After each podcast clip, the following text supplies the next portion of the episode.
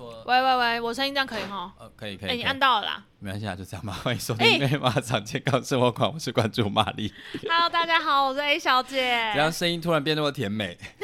很明显是吗？干什么？这样大家都会，我觉得大家应该已经很熟悉了吧？我你的声音为什么要突然调高？大家应该很熟悉了吧？我平常就是这样跟你讲话的、啊。你就是这么甜美可人吗？我要哎、我要模仿一次我在办公室的状态。啊，好，来来来来来，在办公室有时候跟人聊、跟同事聊天，就说：“哎、靠背哦，怎样啦？嗯哎、智商中心你好啊，是是是，哦，好的好的，我帮你转接，稍等我一下哦。我要投诉教育局了，我要投，我已经要投诉教育局了哦。你那边乱我要投诉就是政风处了哦。你根本是诈欺嘛？对 怎么可以在这种单位诈欺呢？你是谁啊？好了，我们言归正传了哈。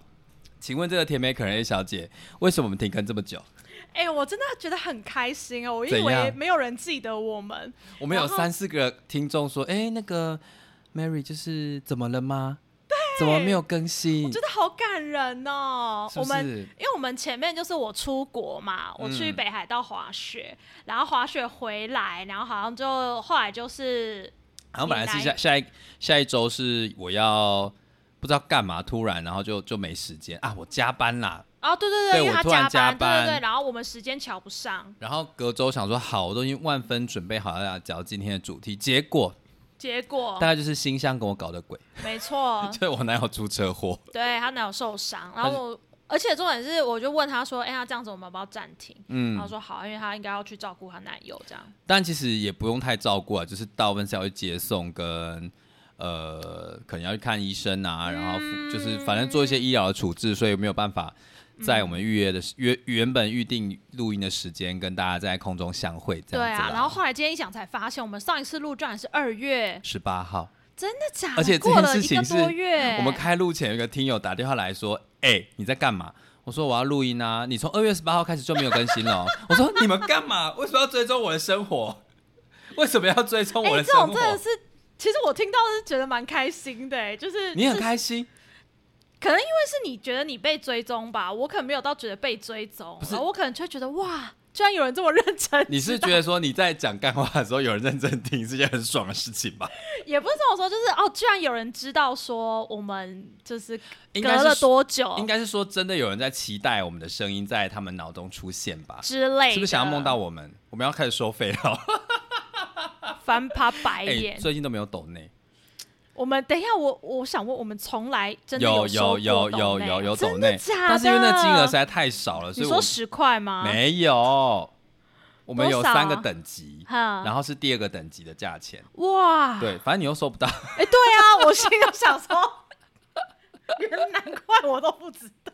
没有啦，因为实在就是就是有一笔，然然后因为那个开通需要一点手续，我想说啊，等多一点再来好了。结果一等就等到现在，快半年了吧？我不确定，我再看一次上次抖那什么时间。各位，我的那个园区已经开始淡季了，如果你们口袋有点闲钱，拜托 支持我活下去，谢谢。欢迎抖内我们，我的水池里面的鱼饲料快要没有钱卖了。抖内我们，你就可以指定我们要谈什么主题，你就完全可以操控我们。你可以要求我录，就是叫你起床的那个 morning call，我不要起床喽，，shut up，shut 不要再睡了。Shut up！。好，我们要哎讲，我们要讲我们前面发生了各自我们各自的大事。好，，来，我先，我觉得你要先，你要先就是答应听众说，你要跟大家分享你出国滑雪的过程。各位，嗯哼，你现在怎么样？滑雪高手了是不是？可以去奥运了吗？我先跟各位说啊，反正因为哎、大家知道吧？知道？知道吗？就是我我我其实是就是跟我男友去滑雪，爱的旅行啦，我知道啦。Yes, yes, yes。然后基本上全程我男友就是一个非常照的状态这个我真的不得不大大的肯定。你那个笑容收一点好不好？你那个笑太容，多了吗？我不要看着太。多了吗？他就是真的很照，然后怎样照怎样照？我觉得一方面他就是一个细节控，然后跟哦他是一个，然后，因为他他北海道滑雪他已经去过了，所以他就会很知道，比如说路怎么走，票在哪里买，什么东西要怎么弄，哦，然后所以他都很熟悉。然后因为因为毕竟疫情之后，我几乎就没有出国嘛，所以其实中间大概隔了两年我都没有出国了。然后所以其实隔这么久要再出国，我有点紧张。然后跟我就要回想我之前到底出国都要准备哪一些东西。哎，大家还记得他曾经在那个两国边界跟人家抢护照的故啊？事吗？我当然记得啊，拜托大家回去听哈。对对对，我曾经在那个那个是哪里？缅甸跟柬埔寨，呃，哎柬埔寨跟泰国，柬埔寨嗯跟泰国的边境，然后跟人家抢护照的故事。好，然后所以就就是，反正我男友全程都很照，然后我真的就是无脑的一直跟着他，然后就会问他说：“现在往哪边走？现在走这边吗？哦，现在这边吗？那我想象不到你是这种人呢、你平常形象这么精明，你如果今天真的在录音的时候，你就给我个眼神，说我接下来不知道要讲什么，我会吓到哎、你现在在旅行的时候是这样子，因为他真的蛮照的，我不得不说。然后所以他把一切都打点好，就对对他一切都打点好，然后任何该注意该什么的事情，然后我真的不得不再次的称赞他。就是我们去滑雪，然后我觉得，哎、我不知道听众有多少人滑雪，我没有，我没有。就是滑雪啊，你光是那些装备你要穿在身上，其实就是一件对我来说，可能因为我第一次，嗯就是一件蛮费力的事情。哎、我想要跟大家讲一下，我对滑雪概念就是大家都穿的很像米其林一样。确实，因为那个雪地就是零下啊，所以你一定要保暖啊。哦所以，然后哦，因为我们会穿雪裤，嗯嗯嗯雪裤就是外面防水层，里面铺厚毛。哦，很热吗？不会，因为你在雪地啊，哦所以其实你不会不会到很热，可是雪裤会很厚跟嗯偏重。那会那会有怎么样吗？所以就会变成是你光哦，雪裤里面我们还会再穿一件防摔裤，它有点像短裤，可能就是接近你膝盖的位置，然后它其实是有后垫保护你的尾哦，椎，是啊，呃，保护你的尾椎跟你的骨盆的。哦嗯，因为滑雪，你就如果跌倒，你如果在雪地上，你如果撞到你的尾椎或骨盆，其实会蛮危险。哦，因为因为都有一定的坡度嘛，那重力加速度对其实很对对然后再加上你雪地上，你可能会有一些，比如说石头啊或者是什么，一定会撞到，对，所以就变成是我里面穿了一件那个保暖的裤袜，然后再穿防摔裤，然后再穿雪裤，你就知道整个人就变很肿。我觉得下下半身像被粽子绑粽子一样绑起来，对对，，然后你知道这是那种你跌坐在地上站起来要花一点力气的那一种，很重是不是？不是很重，你就是会觉得你你想想看，你如果穿两件很厚的裤子，哦，的那种感觉，，对啊。然后上半身倒还好，上半身我那时候就是穿呃里面穿那个那个排汗衫，然后穿一件毛衣，然后再穿那个那个，呃我没有买雪衣，我就只穿了那个防水的外套，哦防风防水的外套。对所以上半身相对之下不用像下半身保保对对对，然后这这都还没完哦，然后重点是你我们一定会戴帽子，因为一方面是戴安全帽嘛，你一定要那个，然后对对对对对对，然后我觉得重点是脚啊，就是我们要穿那个雪鞋。就是因为我们是滑单板，你有看到有人滑雪不是有两只脚的各一个板的，对对对然后对对对，跟只有一个。只有一个板的，我们是滑只有一个板的。哦等一下，就对对是很像冲浪那种，对对对，画有人像那种那个冲浪板吗？对对对对对，只有一个板子的那一种，哦。像那种人家滑板啊。所以不是拿两个拐杖，不是不是，我不是，对对，不是不是不是不是，很像那滑桨滑对水那个对对对。然后那板子超级重，然后那板子又很长，那嗯。板子我觉得应该十几公斤有。十几公斤，对，你已经脚被绑住，然后那个板才十几公斤？对，对对，然后你的脚上要先穿鞋子，嗯。先穿一个鞋绑会把你的脚绑很紧的鞋子，它基本上外壳就是塑胶啦，然后那个鞋子才能卡在那个板子上嘛。可是这样子，你们在行走的时候要怎么走？哦，行走就是跳的没有行走就是你把板子拆下来，你哦板子要手拿着两只脚这样行走，所以我觉得光是穿戴完我已经觉得我累了。我我已经不想听了，我已经想回去睡觉反正后面就是，我觉得后面就是后面，因为毕竟我第一次滑，然后我很紧张，所以我其实会有点就是脚不太敢上板，因为那个板子真的超级超级。我想要问一件事情，嗯，因为像我在玩滑板，要上板之后，它轮子就开始动嘛，它就开始滑。那雪雪板也是这样子对对对所以你一上去，那个重力一来，你就往下掉，对？对对对，那怎么办？你如果搞不清楚方向怎么办？对做了很八百件很白痴的事情，我在那雪地上，然后因为我是超级超级初学者嘛，呃我，根本基本上不太能去有坡度的地方，光是在没有坡度的地方，我就觉得我吓得半死。就是有到下半死什么意思？因为就变成你脚踩上去，板子就会开始滑啊、然后你板子你你还不会控制板子的方向啊，嗯你就会往奇怪的地方去啊。等一下，所以你现在知道要怎么控制板子的方向吗？后面比较稍微可以，嗯前面一开始真没办法。然后前面因为一开始你没有办法两只脚上板，一开始一定要单脚上板，然后另外一只脚帮忙推跟刹车。哦因为你两只脚上板，你不会刹车的时候你停不下来、啊，哎等一下要怎么刹？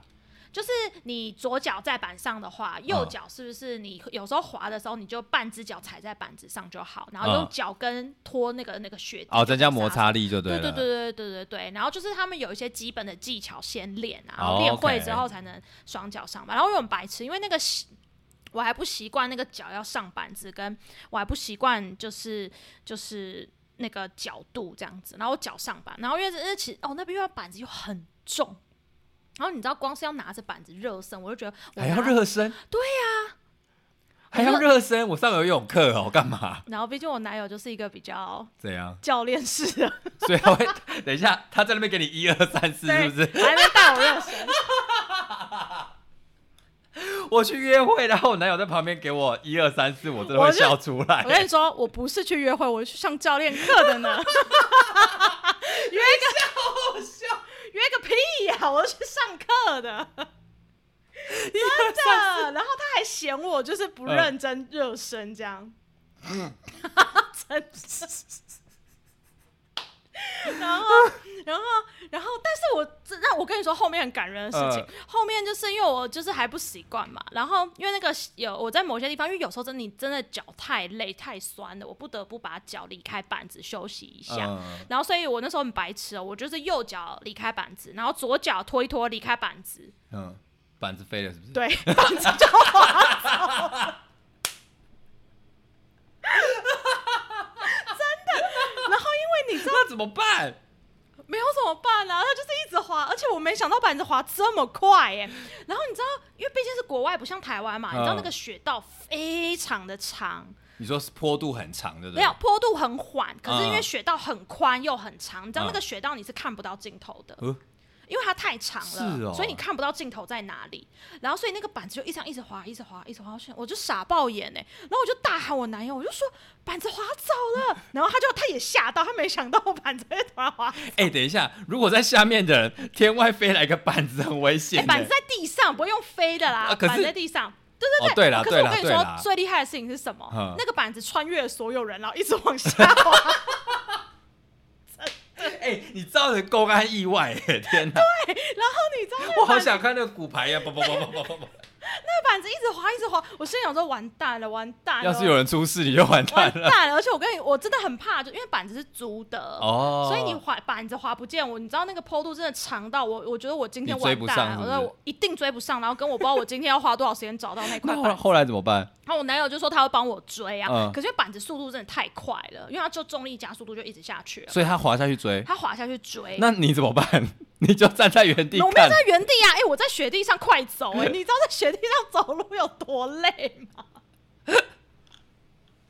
然后后来，然后后来就是很远很远的嗯远方，他看起来应该是教练，然后他就去帮我挡那个板子，哦然后他挡还没挡到，板子又滑走，他要再下去帮我追板子，这样子啊，就是这样，是不是觉得很累？哎，好累哦，但他还蛮感人的啦。对还蛮感人的那他他应该没有骂你吧？他没有骂我，就是这一件事我觉得最感人的地哎方，就是我发生了各种蠢事，然后他其实也没有，他会，我觉得也不到念哎、他就会说，他就会可能就会跟我说，你下次脚离开板子，你下次脚要拖板的时候，你一定要一只另外一只脚先踩在板子上。哦，但他的态度是用对哎告诉你的，而不是用对对，对对对对，他可能会念一下，就是说，哎、我不是有教过你了吗？他可能会念，可是他就是不会到一直碎念，他就可能就讲那一两次这样子，就他态度是蛮感人的。所以你知道，在那之后啊，他应该会很怕我板子又滑掉，或者他很怕我会失速又跌倒或又干嘛，所以他后面的话，他就全程跟着我，然后挡在我的斜前方这样子，哦，是不是很感人？是不是很感人？好赞哦？对啊，然后比如说他教我滑一些斜坡啊，或者什么的时候，他可能怕我跌倒，嗯他就会站在我后面，然后整个顶住我跟卡住我的板子。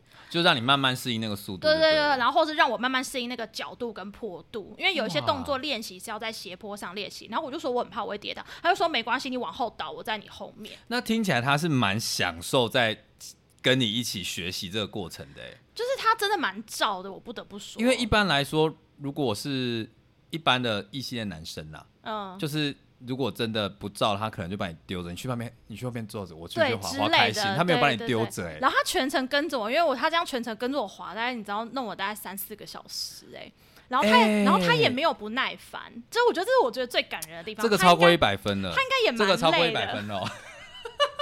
还在跟她男朋友喊话。我觉得如果真的是这样的话，你不耐烦是你吧，我我那个先放弃。我说我不要了，你去，你去，你去，你去，我不要。对，哎、真的很燥哎、他是蛮燥，他是蛮感人的，对，很感人呢、对啊，然后所以后来哦。没有，他就这样全程跟着我，然后他也跟着我三四个小时，然后到最后我真的有点太累了，然后我后来就有点走不动，就也没有到走不动啊，就是你知道脚已经是你立在雪地上，但是你会有一点抖的那种哦，你身全身肌肉已经太疲对劳了。对对对对，然后他后来还他还帮我扛板子下去，这样子。哇，是不是很帅？很帅哎、是不是帅翻了？然后哦、没有，后来因为我真的就有点累，我就说我有点不行，我想要休息，他就说好，然后所以我后来就先去休息，然后他说他想要再滑一下，他就自己去滑一下，那我就先去那个休息室内，然后就后来就回到室内等他。哎、我觉得这这个男朋友还还不错，还不错，真的，这个男朋友还不错。哎、你没有跟我讲这段故事、哎我没有跟你讲过这段故你你是故意留到这个跟大家哎、讲的？我没有，我没有啊，没有啊，我没有特别讲，你都在聊别的啊，你你都在你都在聊吃的。你知道他这边，我就打电话问他说：“哎、阿明要录音，那你去怎么样？”我跟你说，那汤咖喱超好吃汤咖喱真的超好吃。哎，汤咖喱各位啊，北海道汤咖喱真的超好吃，对，哎、你也知道啊？大家都知道，对啊，对啊，北哦，是海道啊，是，你说嗯汤咖喱乌龙面吗？就是有也有也有也有也有，就是北海道最有名的就是汤咖喱。其实我觉得日本可能都吃得到，然后我觉得他们的汤咖喱有点像台湾的卤肉饭啊，就是啊，我没有意思，就是说各家有各家的特色，哦然后又是当地的名产，然后但而且你是每一间店几乎都吃得到，哦然后但是你说这一间店好不好吃？好吃啊，它的味道跟另外一间店可能又不一样他们就了会有自己私房的一些调味，这样子。哇哇哇哇哇，真的好吃哎、哎、各位去北海道一定要吃糖咖喱。好饿哦！天哪，好那这个笔记下来，然后继续笔记。讲完我男友，反正他就是我真的觉得他这一点是蛮有耐心。他虽然平常都是稍微爱碎念，但是我不得不说，就是即使我们有时候就是因为我们知道出去玩一定会弄到很晚，或是有点累，或是有点干嘛，嗯他基本上也不太会发脾气，或者是不太会。因为你知道我我个人就是一个有一点累，或者你就喜形于色的人，对我就会有点北，就是你知道，就是太累我就有点北宋或什么，嗯但，是喜怒他好形于色的人就是你了。对，就是我。然后，但是他好像都不会这样。就即使那天我们两个，我回到家可能就发现，哦，他其实真的蛮累，或者整趟旅程结束，他好像真的蛮累的。然后，但他好像过程中他也不会抱怨，他也不会发脾气，他也不会干嘛这样子。他可能就会问我说：“哎、那你很累，那你需要什么？”我可能就会就告诉他说：“等下看到椅子我要坐。”他就说：“好。”就这样子。对啊，感觉他是个蛮体贴的人呢。我其实觉得确实是哎、然后他很照，然后他会帮我想到很多细节或者我想不到的地方，他就告诉我说这个应该要怎样，那个应该要怎样，什么什么应该要怎样，这样哇之类的、啊。然后他可能也知道我很爱吃吧，然后所以我们出去要吃什么，就是就是就是都会帮你安。排好嘛，对不对？没有，他会他会依我，他就会说那吃要吃什么你决定。我就说我要吃糖咖喱，我要吃什么，我要吃什么，我要吃什么。唉，然后我们就去吃，然后就会把行程大家都安排好，然后他就会说，好，然后说要吃什么吃什么，好，那这样我们今天要就是早一点回去，我们才能去买什么买什么，然后等下去吃。所以你把你的需求告诉他之后，他就会用一套方法帮你完成你这些任务，就对了。之类的，他可能就会把我的需求排进今天的 round down 里面。哇塞，哇塞，就是我不得不说，他一直在暗杀男友，很烦、欸。他没有在看我，他没有他在玩他游戏。没事没事，你你忙你的，你忙你的，你忙你的，对啊，所以我我确实觉得那一整趟他真的蛮糟的，感觉是很开心呢。就还不错。所以等一下，那我问你一句话：嗯，下次再一样的行程，你会去吗？哎、我其实会耶、哦，我其实会，是哦那那那真的蛮开心的 就是。一种你知道，就是反正有人 take care 你啊，你就是尽情的耍废。你是不是平常在智商室里面太燥了，所以你就是现实生活中需要把你那个心理师的角色丢掉。就是平常我我觉得很可能真的不太一样。一方面他真的能力很好，嗯然后再加上他可能对于就是这一些呃要有比较具体的细节或具体的流程，他他比较喜欢这样子的方式。OK，然后我就觉得得，哎、那 OK 啊，基本上没有什么大问题。我我觉得还有另外一个心态是，对我来说，我平常生活的 range 可能没有很宽，因为我平常就你知道吗？我做事情有我自己做事情的 SOP，对对对，对，但是毕竟旅行对我来说跟平常生活是不一样的，嗯哼所以我旅行的弹性其实是比起平常生活是大很多的。哦，所以我觉得可能也因为这样，所以跟他是出去旅行或出去干嘛，我就觉得哎、诶那没差，那就是我 OK。你就把你的主导权都丢给他，反正我就是来放空耍废的。他是不是就是，然后他真的蛮照的，然后他就安排好，然后他也会安排好说我们明天早上要几点起床，那我们今天要几点睡，那我们今天要几点回到家。等一下，那我问你，你觉得你是个好旅伴吗？我觉得我还算是吧，就是基本上我也不太会抱怨什么啊。然后虽然很就是有有一天真的走到太累，因为那天我们又去看夜景，又干嘛又干嘛。然后我觉得还有一点啊，有有一个缺点是因为我们那时候几乎都是走在雪地里。哦，然后因为我没有特别买否雪地的鞋子，我只有用的是我之前的那个野外践行的鞋子。但是雪地走路没问题，可是如果走在冰上面就会滑。为什么会有哦有冰哦？对，因为有一些雪地，它就是可能呃，我我也是出国才知道，我之前不知道，就是雪地基本上雪走路其实不太会对对对，雪起来雪走起来什么样子？就是软绵绵、松松的，你就想你踩在很软的土上面，然后你的脚会整个陷下去。哦哦，嗯，然后然后，但是因为你知道它的状态是这样，就是雪，你如果一直踩、一直踩、一直踩，因为雪只要踩了就会融一点嘛，踩了就会融一点，踩了就会融一点。可是天气又很冷，那些融化的水就会结成冰，所以有一些路面如果非常多人走的话，基本上那个路就会是结冰是不是？对哦，然后结冰的话，基本上你的鞋子要防冰面、防滑的鞋子其实很少。你要专门有钉子抓地的那种，对对对对。不对？然后我的鞋子一定是会滑的嘛，嗯所以我其实整趟旅程中，就是有一半的时间我都很怕我滑倒。我以为你要说你一半的时间都在滑倒，没有，我就很怕我滑倒。所以我觉得后来有几天我真的走到晚上很累，这样子。嗯，对啊，然后很累，就是回回我我我觉得我就是很累，我当然还是好啊。我觉得我很累的时候，我通常就会不讲话，他应该有发现。然后你知道，我通常就会帮别人打预防针，我通常就会跟我的旅伴说。我不是心情不好，我只是因为太累了，所以我现在不太没有想讲话。嗯，然后你的表情就会奇臭无比，对 但是他应该都没有抱怨吧？我觉得他也没有抱怨，我觉得他可能就默默观察，然后他也没有问我什么，然后就让我这样。我觉得他也是蛮包容我的。现在听起来这个男友哈分数还不错，分数还不错，分数还不错，还不错，还不错。对啊，然后那一天也是看夜景，看到后来很累，然后我就跟他说我有点累了，然后我那天那到那个晚上我就不太讲话，这样子也没有到全程不讲话，就是那个我们在排队等那个夜景的缆车，我就不太讲话。你说这是那个情绪上会就比较低一点，就对了。对对对对对对对对，因为其实我我蛮蛮偶尔会这样，有时候工作太累，我回到家我也可能不太想讲话。然后反正他也是蛮蛮 OK 的、啊，他就会问我说：“哎、那我背包有软糖你要吃吗？哎、我背包有有水你要吗？”哦啊，我忘记讲一件事情啊，我们去滑雪的时候，嗯，他就跟我说：“你什么都可以不要带，你东西都放我这。呵呵，”然后我说：“你确定？”因为我们就每个人带了两瓶水，然后还有我们的食物，就是行动粮这样子。啊 OK，然后还有行动粮要带行动粮，就是有点类似，比如说，因为滑雪基本上是一个非常耗体力的活动，哦，因为全身都要用力，对，有点像你全程在爬山这样子，所以你可能要带一些，比如说小零食、糖果啊，或者是巧克力、啊，补充一点体力就对对对。对对对，然后我们还带了午餐，因为我们想说我们在雪场一整天，我们觉得进去雪场里面吃东西可能会太贵或者什么，我们就只带了几个小饭团，然后就想说滑雪中间吃一吃，晚上还会吃大餐这样子。所以你知道吗？所有的东西都他背啊，都他背，哎。我这时候在批批批判一件事情，身为一个女性主义者，这样子是可以的吗？我就问问看，这样是可以的吗？女性主义者清楚知道自己要什么，你每次都拿这一段，你每次都拿这一段来讲，所以我不得不说他真的很照啊。他就跟我说没关系，你全部都放我包包。我说你确定吗？这样你包包会有四瓶水哦。呵呵呵，你想想，一瓶六百耶，四瓶，然后再加上那些食物，嗯然后再加上我们可能带了毛巾，带了什么，哇，全部都在他包包里。而且他身上还有雪衣雪裤，哎，对当然啊当然，还有把他自己的板子，哎，啊，对对对，当然当然当然啊，哇，他是奴工啊！天哪，好恐怖哦！难怪你说你下一次还想去，因为你根本什么事都不用做啊。不是他这就很照啊。我有问过他，我说你确定这样 OK 吗？他说嗯 OK 啊。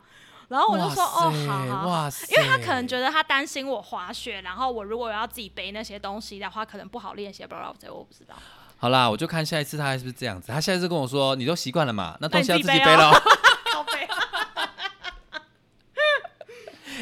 要是我就会这样，我没有那么燥哦，没有，我出国没有那么燥。你问对面那个就知道。我不想带你出国。没事没事没事，你不要说话，你不要说话。对啊，所以我不得不说，他整趟其实蛮照的。好啦，那你十分满分，现在目前给几分？干嘛啊、干嘛？这么这么难打分数是不是？这么难打分数吗？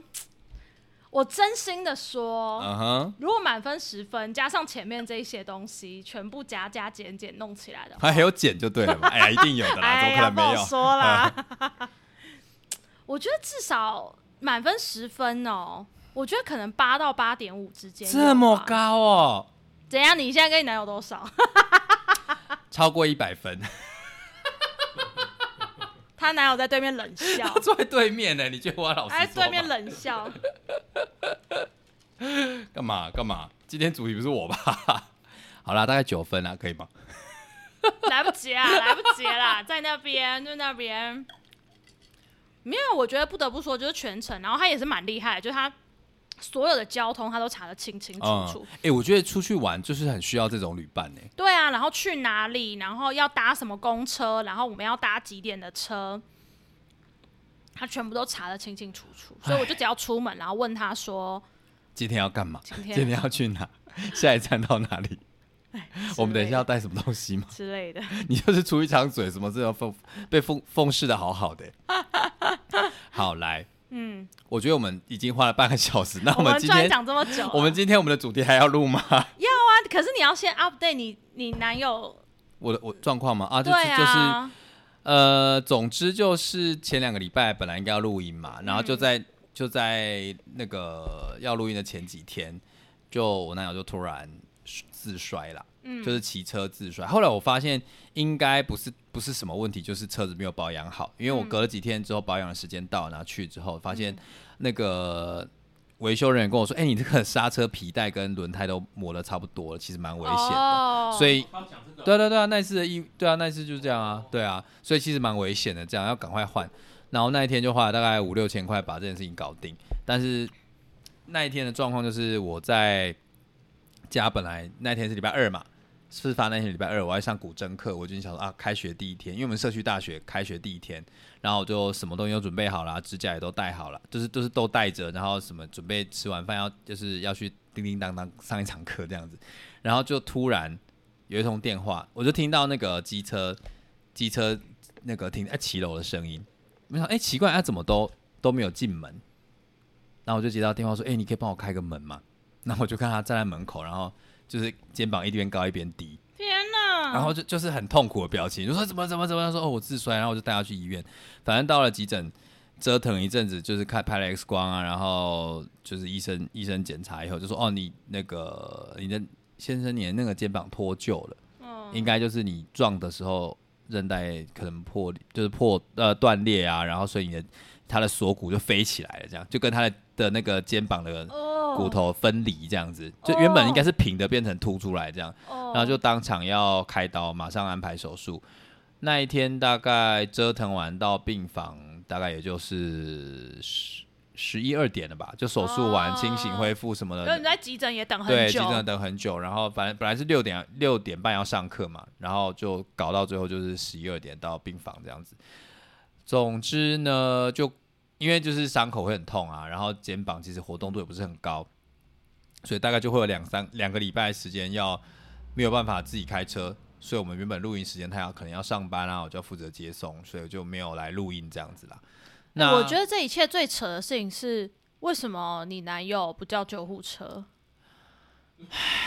我觉得这一切很扯，重点是我刚听他讲，他说他摔完之后还自己骑车骑了二十分钟回家、欸各位啊，你知道他是摔有到，事吗？你知道他摔到右手，对呀、那我们骑机车回来很的油门危是在右险手，呢对。而且车子已经状况不好了，又骑回来，你再次摔怎么办啊？当下我其实就是我刚听到这一段傻爆眼、，我没有想欸到说为什么没有叫救护车这件事情，然后是到事后我到急诊室，就是有救护车停进来的时候，我想说靠啊，对啊，他不是应该要坐这个进来吗？为什么是我开车？然后我就说哇，要不要请他现身说法一下，你到底为什么不叫救护车啊？你为什么不叫救护车？我就很麻烦啊，你有缴税耶，大哥。啊，好，算了算了算了算了，因为我觉得他可以动，那应该就是没事了。因为我觉得送要会送到，一定会不会送到南投啊？哦，会啦，会，他可以指定啊，可以指定送到医院啊，而且那里辖区最近就是南投医院啊。我那边应该不是，哦，是哦，我那边应该不是。好，没关系，反正下次拜托要叫救护车。如果有下次的话如果，有下次的话，如果下次如果有下次也帮我叫救护车，不用载我，拜托。你可以自己叫。好真的是，哦，我以为哦，所以哦，原来是轮轮胎跟刹车都都磨了，他说磨的差不多了啦。所以我在刹车的时候，觉得很滑。对啊，对啊，对啊。哎，反正就是发生了这些事，让我那一阵子其实是就是强迫自己停下来啦。就是很多事情你就算了，不要一直不要一直急急，比如急着去上课啊，然后急着就是要运动啊什么，就让自己先停一下。其实那两个礼拜反而得到蛮好的休息啦。哦，对啊，然后你你说男友男友受伤，你这样一直往外跑，好像临时有什么状况，你也没有办法马上回来。我想说好吧，那就把所有的外务基本上要停下来。哦，然后基本上我就在那个时候呢，买了第二台的 Switch，我买了第二台任天堂主机来玩。我今天一到他的工作室，然后我就看到桌上一大盒的 Switch，然后就是游戏片、健身环的那个仪器啊。然后他在那边跟我分享说：“哎、你知道健身健身环多好玩吗？”我心想说：“大哥，他已经出了一年多了吧？我不不止吧？哎不止吗？不止，不哦止一年，应该两三年有了。我就说他刚出的时候，我其实就玩过啊。我是去朋友家，他们有买，然后我就玩过了。然后他现在才边告诉我健身环有多好玩，我 是想说你也累个太久了吧我已经三十几岁了，我没有就是一定要追求什么风口浪尖上的的那个潮流，现在？讲这种干话，我真的不用，我已经三十你就是几岁了。累啊。哎、那我要跟你讲另外一件事情。说说到年纪这件事情反正就是最近认识一个那个那个外国的朋友，嗯然后他就有一次就是问我说：“哎、不好意思，我忘记你几岁了。嗯，我说：“呃，I'm I'm I'm I'm thirty two 这样子。嗯哦、i t s near forty，已经快四十岁了。我想说，你出去哇，哎、你出去得罪多少人呐、什么意思？怎么这什么没这这么没礼貌？他妈有教他礼貌吗？然后后来我就我就转念一想说啊，果然是年纪大的人会越来越在意这种年纪的批评。几岁？二十五岁吧，我不是很确定，我不是很在意对方年纪啊，哦，我不是很在意年纪的人，所以当下听到的时候，我就是就是哎哎，好像哪里怪怪的哦，然后回来越想越不对，说哦，这超没礼貌我，也觉得我才二十六啊。你给我出去，你给我出去。你现在给我出去哦，这位这位 A 小姐，哎、不是，我就觉得很美很失。然后再扣回来，这是车祸这件事情，我就觉得哦，真的是年纪越大，就是越不能经不起磕碰，哎，就是撞到很容易骨裂啊，然后什么这些、啊、还好，就是我男友现在还还还没有到年纪还算轻，然后复原速度其实还蛮快的，哎、我觉得他还好只是脱臼，哎，还好那骨头没有骨折，对，没有骨折，完全。没有骨折。嗯其实照照理说，他头也没有撞到嘛，然后嗯身体其他部分都没有撞到，所以意思就是他倒下去的当下，嗯所有的冲击力道都集中在那个关节处，哦所以韧带就就因此关节错位，就是关节就错位了。那也还好，没有裂掉，其实后续的状况比较不麻烦啦。，对，因为骨折的话少说半年一年哦、嗯所以就是下、诶应该没有那个复原，好像也是半年，就韧带长回来把钢板拆掉也是差不多啊，就是半年了。骨折跟那个骨头跟韧带复原都是。然后也因为这样子，我们常常要去那个医院的外科候诊嘛，嗯然后外科的对面其实就是复健室。我、嗯我就是在那边候诊中间等很久，我就站在复健室的门口，我发现哎，复健室里面很多玩具哎，就是各式各样的那种，比如说小孩子不是有那种方形的盒子，然后有很多积木要照它的形状塞进去，你就看到很多长辈在玩那个玩具，然后或者是门口就是会有一整排。然后有很多架子，你要把那个铁架一直一格一格的往上移，那就是附件啊，对那就是复复健我就说哎啊对啊很酷哎，怎么会怎么会有这种仪器？是是怎么想象出来的？然后我可能我觉得复最近可能也蛮多人车祸的，因为我的脸书上也有一个朋友，他也车祸，现在在复健，他拿那种玩具螺丝起子，哦然后跟那种大螺丝，然后这边嗯锁，他说现在每天要把所有的螺丝锁上去。然后嗯拆拆下来，再锁到另外一排，再拆下来，嗯再锁到另外一排，要重复这这一整套动作，就完成今天的复健。哦我觉得说，哇，真的是是小肌肉的那个吧？就小肌肉训练，而且是年纪到了之后，这种灾难灾难发生的时候，就是说庆幸自己现在有在运动，然后复原啊，的技能也会比较好一点。所以我在这边跟跟大家说，你真的是，如果不是要让你健身或是健美或怎么样，我觉得身体还是要维持一定的肌肉量，让自己在面对这个危难的时候比较好支撑自己的身体啦。对啊，嗯所以我觉得大家。呃，我快要四十岁了，I'm，near forty 了，所以在这边奉劝大家真的要我没有。，只有他。哎、我们不是同年龄吗我？没有，只有他。你你二你永远二十六岁哦。对。哎、我之前有听过另外，哎、我要打岔，我之前有听过另外一个人讲，然后他也是一个健身教练，可他就在讲说，其实大家年轻人练肌肉，他觉得其实最要练肌肉的应该是老人。对，没错。对，他说一方面老人本来就肌少症，然后老人嗯其实很容易营养不足，因为他们可能食量、食欲没有以前那么好这嗯样子。然后再来就是老人的骨头比年轻人一定是更脆弱的。对对对，对所以他们他就说，其实老人如果没有肌肉去保护那些骨头的话，其实你只要一跌倒，你就直接撞到骨头。我先我想要再讲另外一件事情，就是因为你我爸妈年纪也稍长了嘛，所以他们其实定期都会做那个骨质骨质密度的检测。对对对，然后他后来去测之后，他就说：“哎、那个那个先生他先生小姐，你们你们的骨头年龄很低耶、嗯，他们骨质年龄是二十五岁。真的假的？对，然后他说：“嗯哎、那你们是做什么工作？”说：“哦，我们做农的，所以每天晒太阳。所以我这边奉劝各位，就是爱美的，不管男生女生，你不爱晒太阳，嗯嗯拜托多少一定要晒，因为那个骨质真的会还是要靠维生因为素 D 啊。因为其实也不是怎么晒，像我妈每天在农地，可是她每天包了跟就是粽子一样，就是密不透风。哦但是她说那个紫外线的穿透还是多还是少还是在多少有点用，所以就算你防晒，你就是尽量出去晒，然后把防晒做好就好了。那骨头密度还是上来。今天我们现在什么卫教课程是不是？跟我觉得可能因为他们做农，所以在外面的活动量啊、肌肉都还是有在持续的运用，所以没有到减少很多。对对对对，其实嗯你稍微负一点重，做一点力，做一点那个力量训练，其实对于骨头的年龄也是有对帮助的。对对对啊对，就是那骨头的密度。欸我们对这我们有资格讲这个健康资讯吗？毕竟我们 年纪也是到了一定的程度，加减说，我之前在听那个健身的 podcast，然后那个、哦那个那个教练说的，所以他好像就有在开那种老人的健身班。哎、说到老人，我就跟他嗯讲，就是关于老人有没有运动这件事情，因为这次回去扫墓嘛，我就嗯遇到了两位男性长辈，然后一个是肝癌。嗯然后就是肿瘤已经扩大，然后我就就问他说：“哎、那你现在状况怎么样？”他说：“状况其实还好啦，就是他的肝已经四分之一被切掉了。”然后他就给我看到肚子的伤口，大概就是一个呃两条大概二十五公分的 L 型，就是 L 各两两两边各二十五公分的那个伤口在肚子上这样子。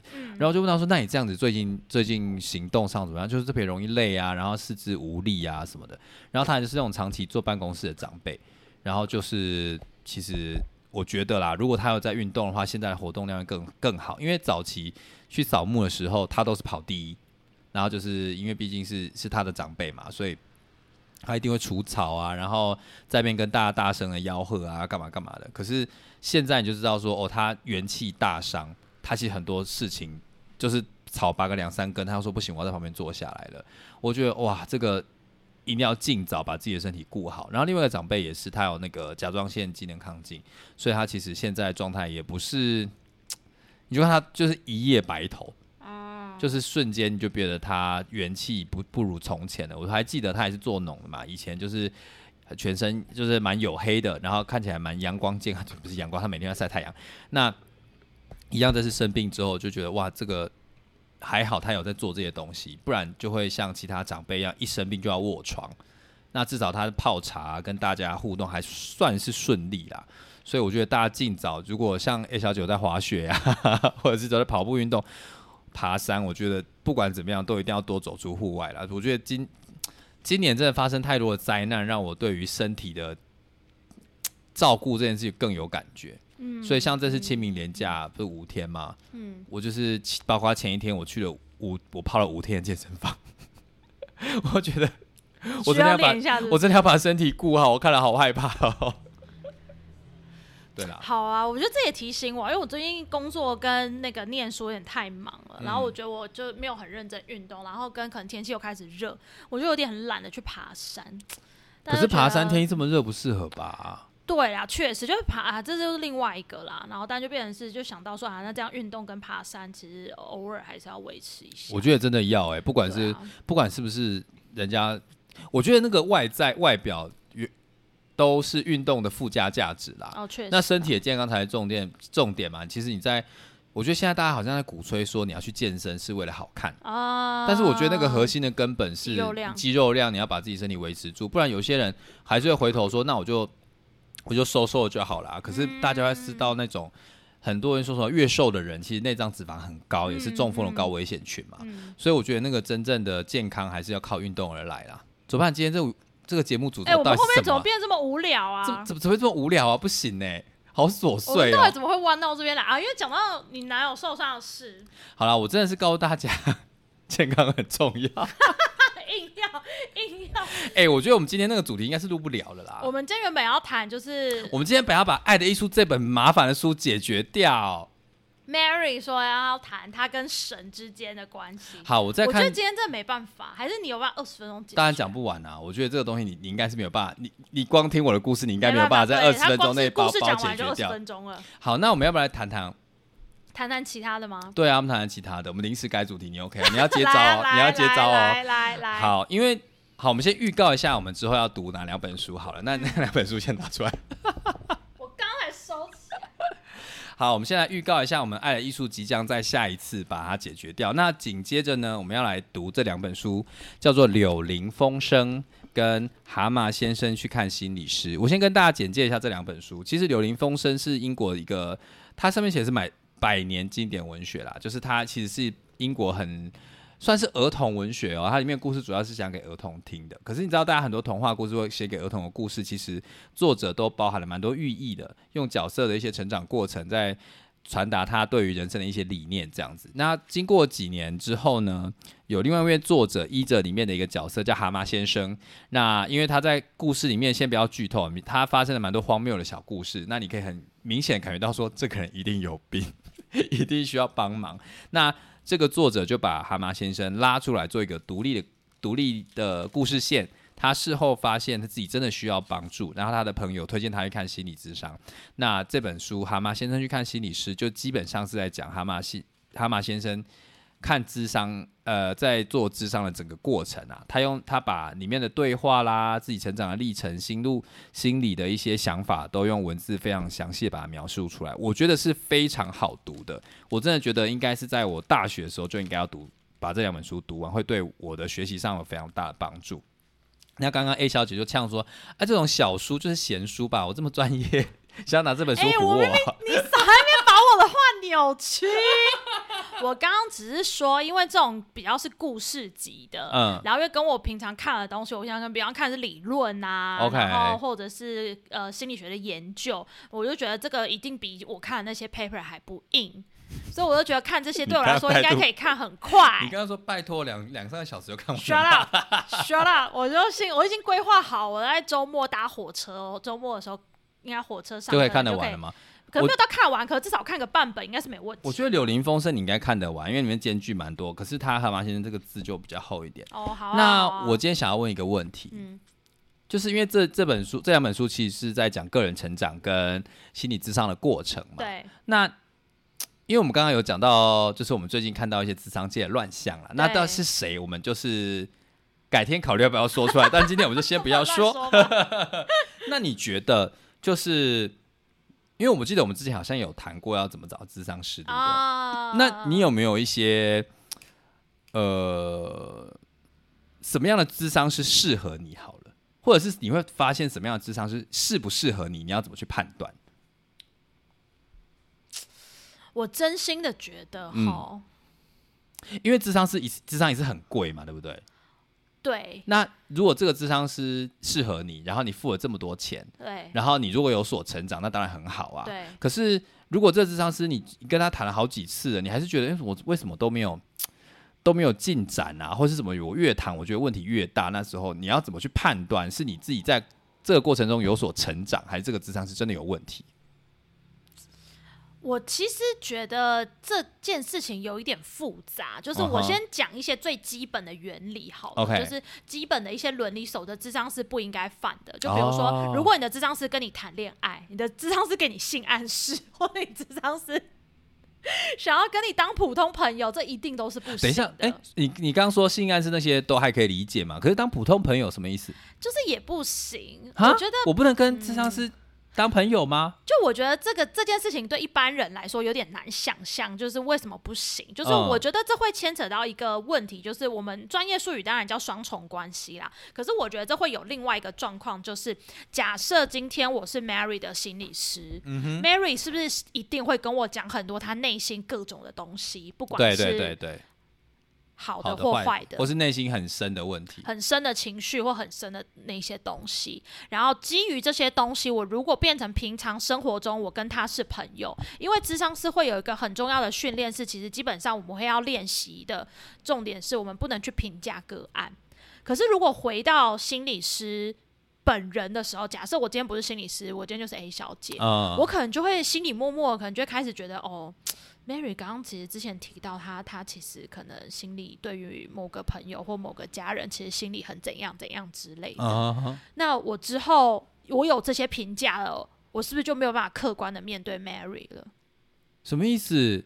还是可以啊？为什么？你这个评价收起来就好啦。就是我觉得那个对于人来说，没有真的那么容易收放自如的。就你一旦对一个人形成偏见哦或形成一些主观的价值的时候，基本上那个是很难拿的那那我问一个问题，那这个个案到你的智商室的时候，嗯你一定多少会有自己的偏见跟价值嘛？那那那那为什么朋友朋友产生这些偏知偏见跟价值的时候就不可以？那你对这个个案有偏见价值的时候，你就可以？就是我觉得那个那个角色跟状态是不一样的，跟心理师跟个案还有一个很重要的问题，就是心理师跟个案会有一种我们称作为叫做权力的议题跟差距。嗯，就像假设今天我如果身为一个心理师，我跟你说，Mary 啊，其实我觉得你这样子的状况有一点严重哦。嗯你很常会，比如说无缘无故的哭啊，或什么的。我其实觉得你这样子其实是有病呢、我觉得你应该要去吃药跟看医生。嗯，我真的觉得你这样子并不太好哦。然后你，嗯我觉得你这样子，其实你之后的亲密关系什么也都会有问题。嗯嗯嗯，所以，其实你知道，心里是很可以滥用权力讲这种话。哦。然后我如果换个角度，我不要把话讲那么重，一哦你一模一样的状态哦，但我换一个角度想说，Mary 啊，虽然你偶尔会无缘无故的哭泣，嗯可是我其实觉得这还不到心理疾患，可是嗯确实你最近情绪比较低落，我们一起来讨论看看有没有什么方法，在你情绪低落的时候可以帮助你。哦，这两个完全不一样哎。对你是不是对于自己的状态的认知就完全不一样？就是你刚刚第一个想法就是啊，我有病，我好糟哦。对，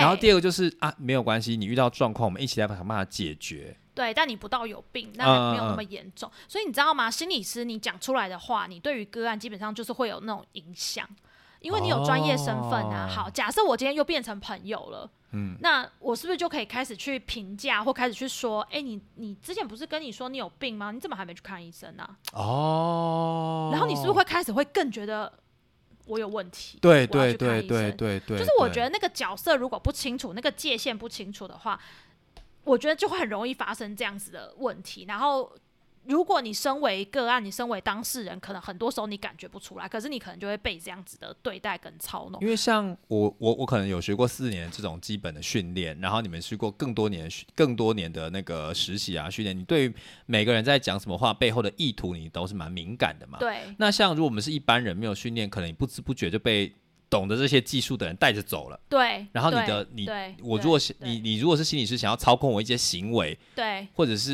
一些不好的意图的时候，那就糟糕了。嗯然后我可能就会更牵牵扯更多，就会更可怕哦、我就会跟你说，我其实觉得你这样子吼，呃，性关系很混乱，我觉得这样子跟你的精神疾患一定是有一些关联性的。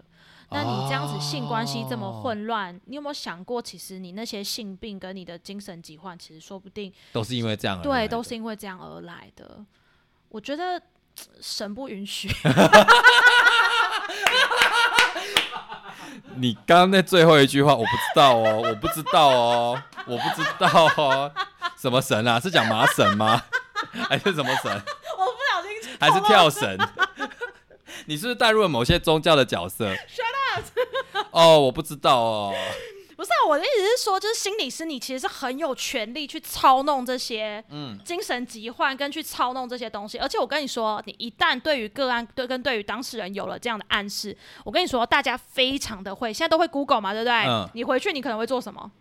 啊上，Google 什么是心理？你说的那个精神病是什么？对，然后你就会开始 Google 说性病、性关系混乱、忧郁症，嗯然后嗯，一堆一定一堆奇奇怪怪东西跑出来嘛。然后你越看，你就会越觉得忧郁症跟你很像。很可怕。对，很可怕。嗯然后你可能明明没有忧郁症的，被我这样一讲，你然后再加上你自己回去再做功课，你再胡思乱想一下，你就有忧郁症了。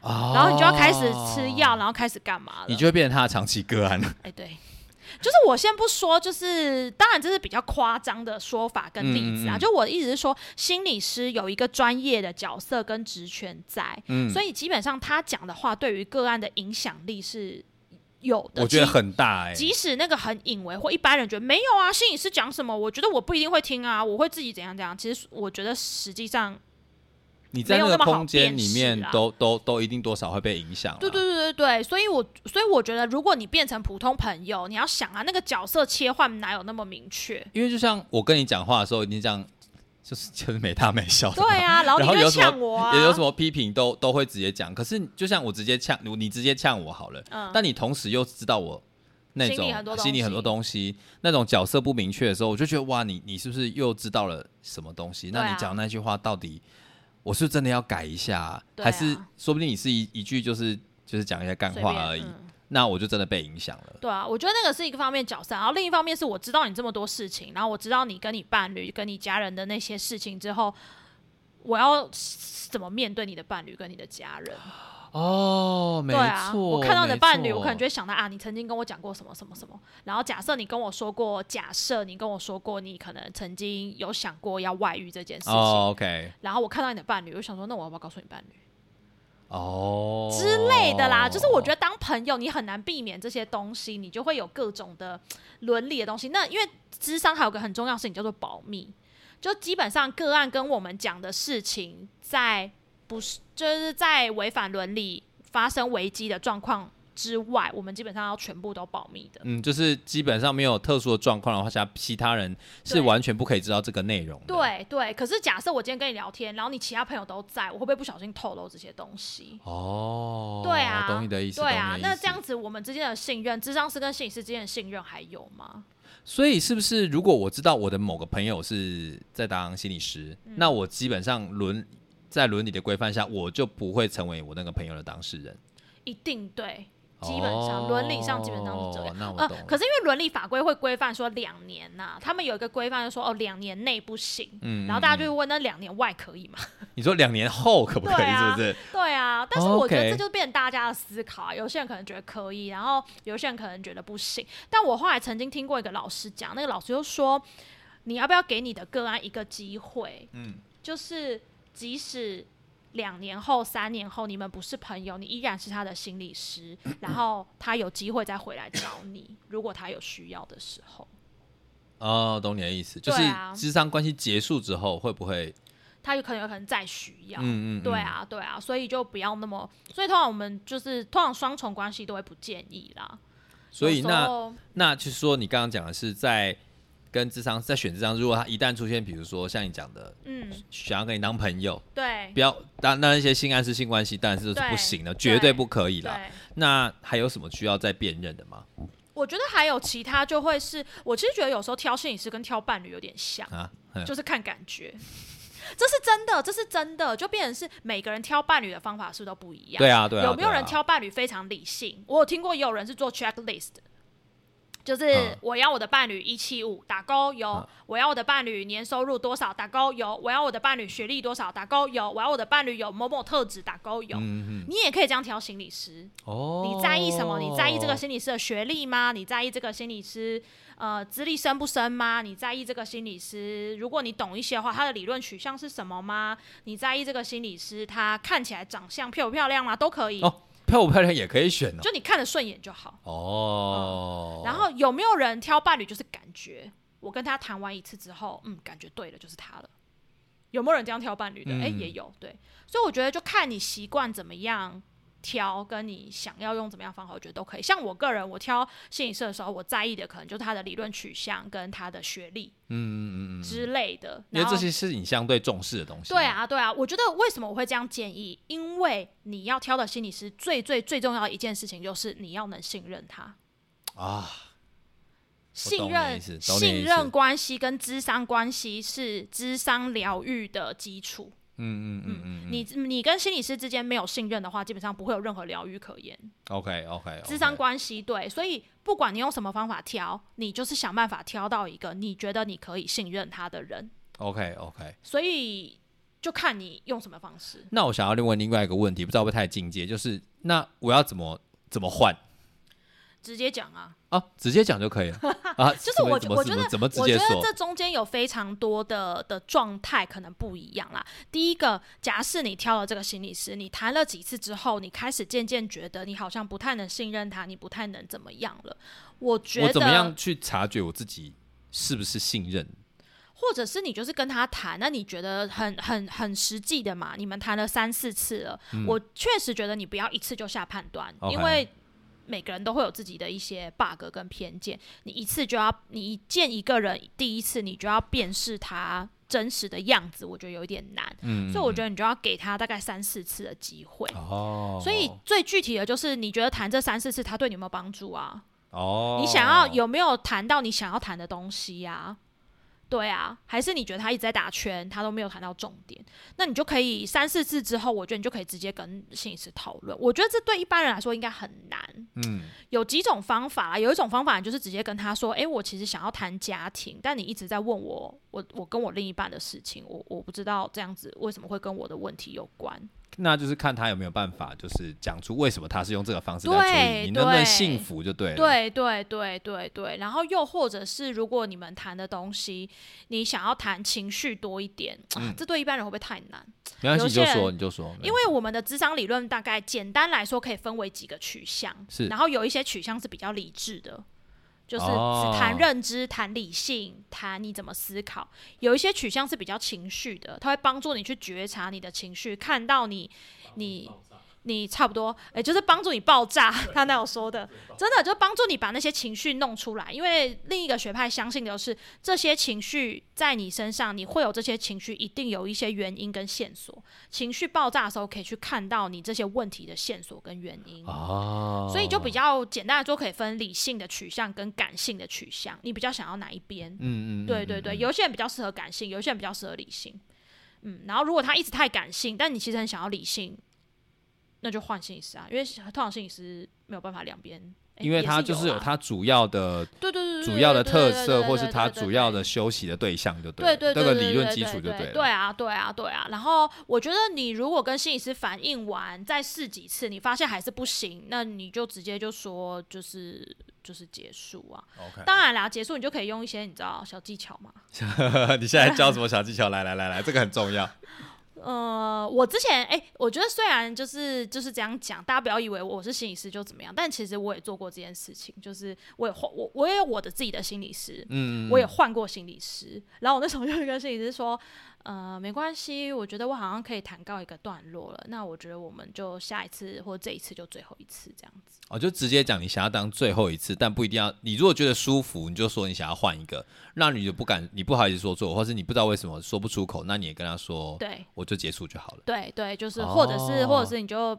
摆一个理由嘛，说我可能时间没有办法配合，我可能，嗯，我可能觉得，呃，我觉得我好像需要回去沉思一下，思考一下，所以我觉得是不是到这边就先告一个段那落？这样那那，如果你的个案跟你这样讲，你会很受伤吗？我觉得先不管，我觉得大给先给大家澄清一件事情哦，你花钱去咨商，心理师受不受伤干你屁事。我就是要听这个答案，没错。我觉得现实来讲，真的就是这样啊。嗯凭什么我花钱去受去咨商，我还要顾及心理师受不受伤，我还要照顾心理师？Excuse me，我才是个案呢、哦，如果你有这样的想法，也代表你有些议题要解决啊。那 这样讲，听听众会听不下去啊。所以我觉得你先不用管，我通常就会跟我的个案说，你不用在意我，重点是你，你需要什么？你觉得嗯要停我们就停，你觉得要继续我们就继续，我受不受伤不在你的责任范围里面。所以，如果有一，那我反过来说好了，如果有一个人在自伤的过程中，会一直觉得我好像停了之后，嗯，他事实上是一直给你一直告灌输你说你不可以停哦，你一定要一直继续下去哦，怎么样怎么样怎么样，然后以至于我不敢停，那是不是也代表某些上某些桩可能有问题啦？我觉得也有可能啦，有嗯可能就是个案，可能他本来有就拒绝别人的，无法拒绝别人的这件事情，嗯然后又或者是他的心理师真的太厉害了，讲了很多很可术怕的话，对对对对对。嗯嗯嗯我真的觉得，哎、各位，智商也不便宜，对啊对啊时间，苗头不对，赶快闪。真的真的就是，就真的不用不用那个。然后，因为我自己会觉得，身为一个心理师，最大的职业责任当然就是让个案有收获。嗯然后，如果今天这个个案真的觉得他跟我不合，或是今天这个个案从我这边没有收没有到收获，你说我会不会受伤？嗯一定会啊。可是我的受伤绝对不能归在我的个案身上啊，那一定是我自己的问题啊。哦，所以我觉得，如果你今天是去使用智商服务的，当然也不是说你可以随便伤害心理师啊，也不是这样啊。做人就不可以啦。对对对对对，但是我觉得，如果是因为结案，你觉得你怕心理师受伤，就一直迟迟无法结案，各位不要这样子。我觉得这你某种程度也害了那个心理师，因为他就图就是做白工嘛。对啊，一方面嗯他做白工，然后另一方面啊也没有、他赚很多。你的心里话，你的心里话，就我觉得大家不要这样子委屈自己了，也不要委屈你的荷包了。说真的是，对啊我觉得虽然对啊，对啊，是都花钱就是要有功效嘛。对对啊对对。好了，另外一方面讲，其实花钱也是自 这样讲，我觉得怕讲太深。其实，在智商过程中，花钱也是有疗效的。确实对啊，对但我觉得一般人可能很难理解这件事。我们之后再来细谈什么叫做疗效好了，因为我觉得这个有点难。压人的疗效因子。对对，有有点难，有点难，有点难。好，那那要讲这个吗？哪一个？那是之后啊，今天时间哦，我今天今天今天时间不够，我们今天稍早谈论那个那个那个对象，我真的觉得大有问题。这我们都在谈，我们教大家怎么辨识，怎么样叫做一个符合至少符合伦理的心理师。好，那我问你最后一个问题，因为我之前呃，我前几个礼拜在帮客人算牌的时候，嗯我就跟他说，哦，其实我我我是大学是念那个智商的，这样，他就就很有兴趣地说，哎、我也会看心理学的书，哎，嗯然后我我就说，哎、那你都看什么？然后他就把那个书单给我看，嗯然后他说什么呃，就是什么情绪啊，然后反正就是所有的理论取向，他连那个弗洛伊德那都看过了，这样。嗯，他就把嗯所有的心理取向、心理学的基本上都都会去买他的书来看，然后再去看一些相关的著作，这样子。我我内心就有一个疑问，嗯就是这些书念多了好吗？因为我觉得他好像，我就问他说：“你你你怎么会想要念这么多的书？”嗯然后我就说哦，因为我想要在我的工作上跟别人应对进退的时候，知道对方在想什么，嗯，然后我可以理解对方是怎么想的，所以我在跟对方应对的时候，会不会更了解，我可以做出更好的反应，这样子。然后我当下去跟他说，呃，这好像好像是两码欸子事欸可是就会有非常多人执着于说啊，我是不是念了心理学，我就会变成一个更好的人？那你怎么看这件事情？我觉得念心理，我觉得这个不是 P 则 Q 的问题，嗯，就是有没有人他念了心理学，他真的变成更好的人？我相信有。嗯有没有人念了心理学，他一样没有变成更好的人？诶，嗯一定也有。有没有人不念心理学，但他做别的事情，他成为更好的人？对诶，也一定有。那念心理学有没有办法了解别人？你觉得？说实话，嗯，我觉得念心理学，你真的更可以帮助是了解自己，了解别人，我觉得很有限呢、除非你跟那个人对话，嗯，我就后来觉得最真实的了解别人的方法，就是你就直接问那个人问题，或去跟那个人聊天。啊，然后你说我要借由我，那我倒不如如果与其这样，我更建议大家去看星盘或是看紫微斗数。心理学不行啊，心理学理论哪有什么？心理学理论我想不出有什么理论教别人了解人，他就说，呃，我很想知道说为什么别人这样对我，然后是不是他有什么样的问题啊。他没有状况，你有啊？不是啊。我我觉得，我觉得变成是你可以去了解一些人跟人互动的原理，嗯，但是我觉得更大的帮助真的就是了解自己，因为你不知道别人在想什么，可是你知道你自己在想什么，所以你就可以用这个理论套在自己身上，看自己是不是真的是这样。可是你套在别人身上，我觉得没有那么容易耶。就是我我真实觉得，我那天在跟他对话的时候，我就会一直有一种感觉是，他很想要透过这些理论，比如说他可以在工作上更顺利跟别人沟通，然后更顺利的跟比如说上司讨论一些事情这样子。那我其实后来我会，我后来想了很久啦，他其实想要更好的方式去跟别人互动，嗯那他注就是诉诸于心理学这件事情。可是我我现在有点想想说，这我那时候真的应该可以好好回答他说，没错，你看这些心理学的确有帮助，但是那帮助是对了解你自己。嗯那你往内看之后，你对自己有自信之后，跟别人互动，你自然就变得更自然。这样又或者你往内看，你会看到自己可能需要调整的地方。对对对对对啊，对啊，因为我觉得人跟人互动很难。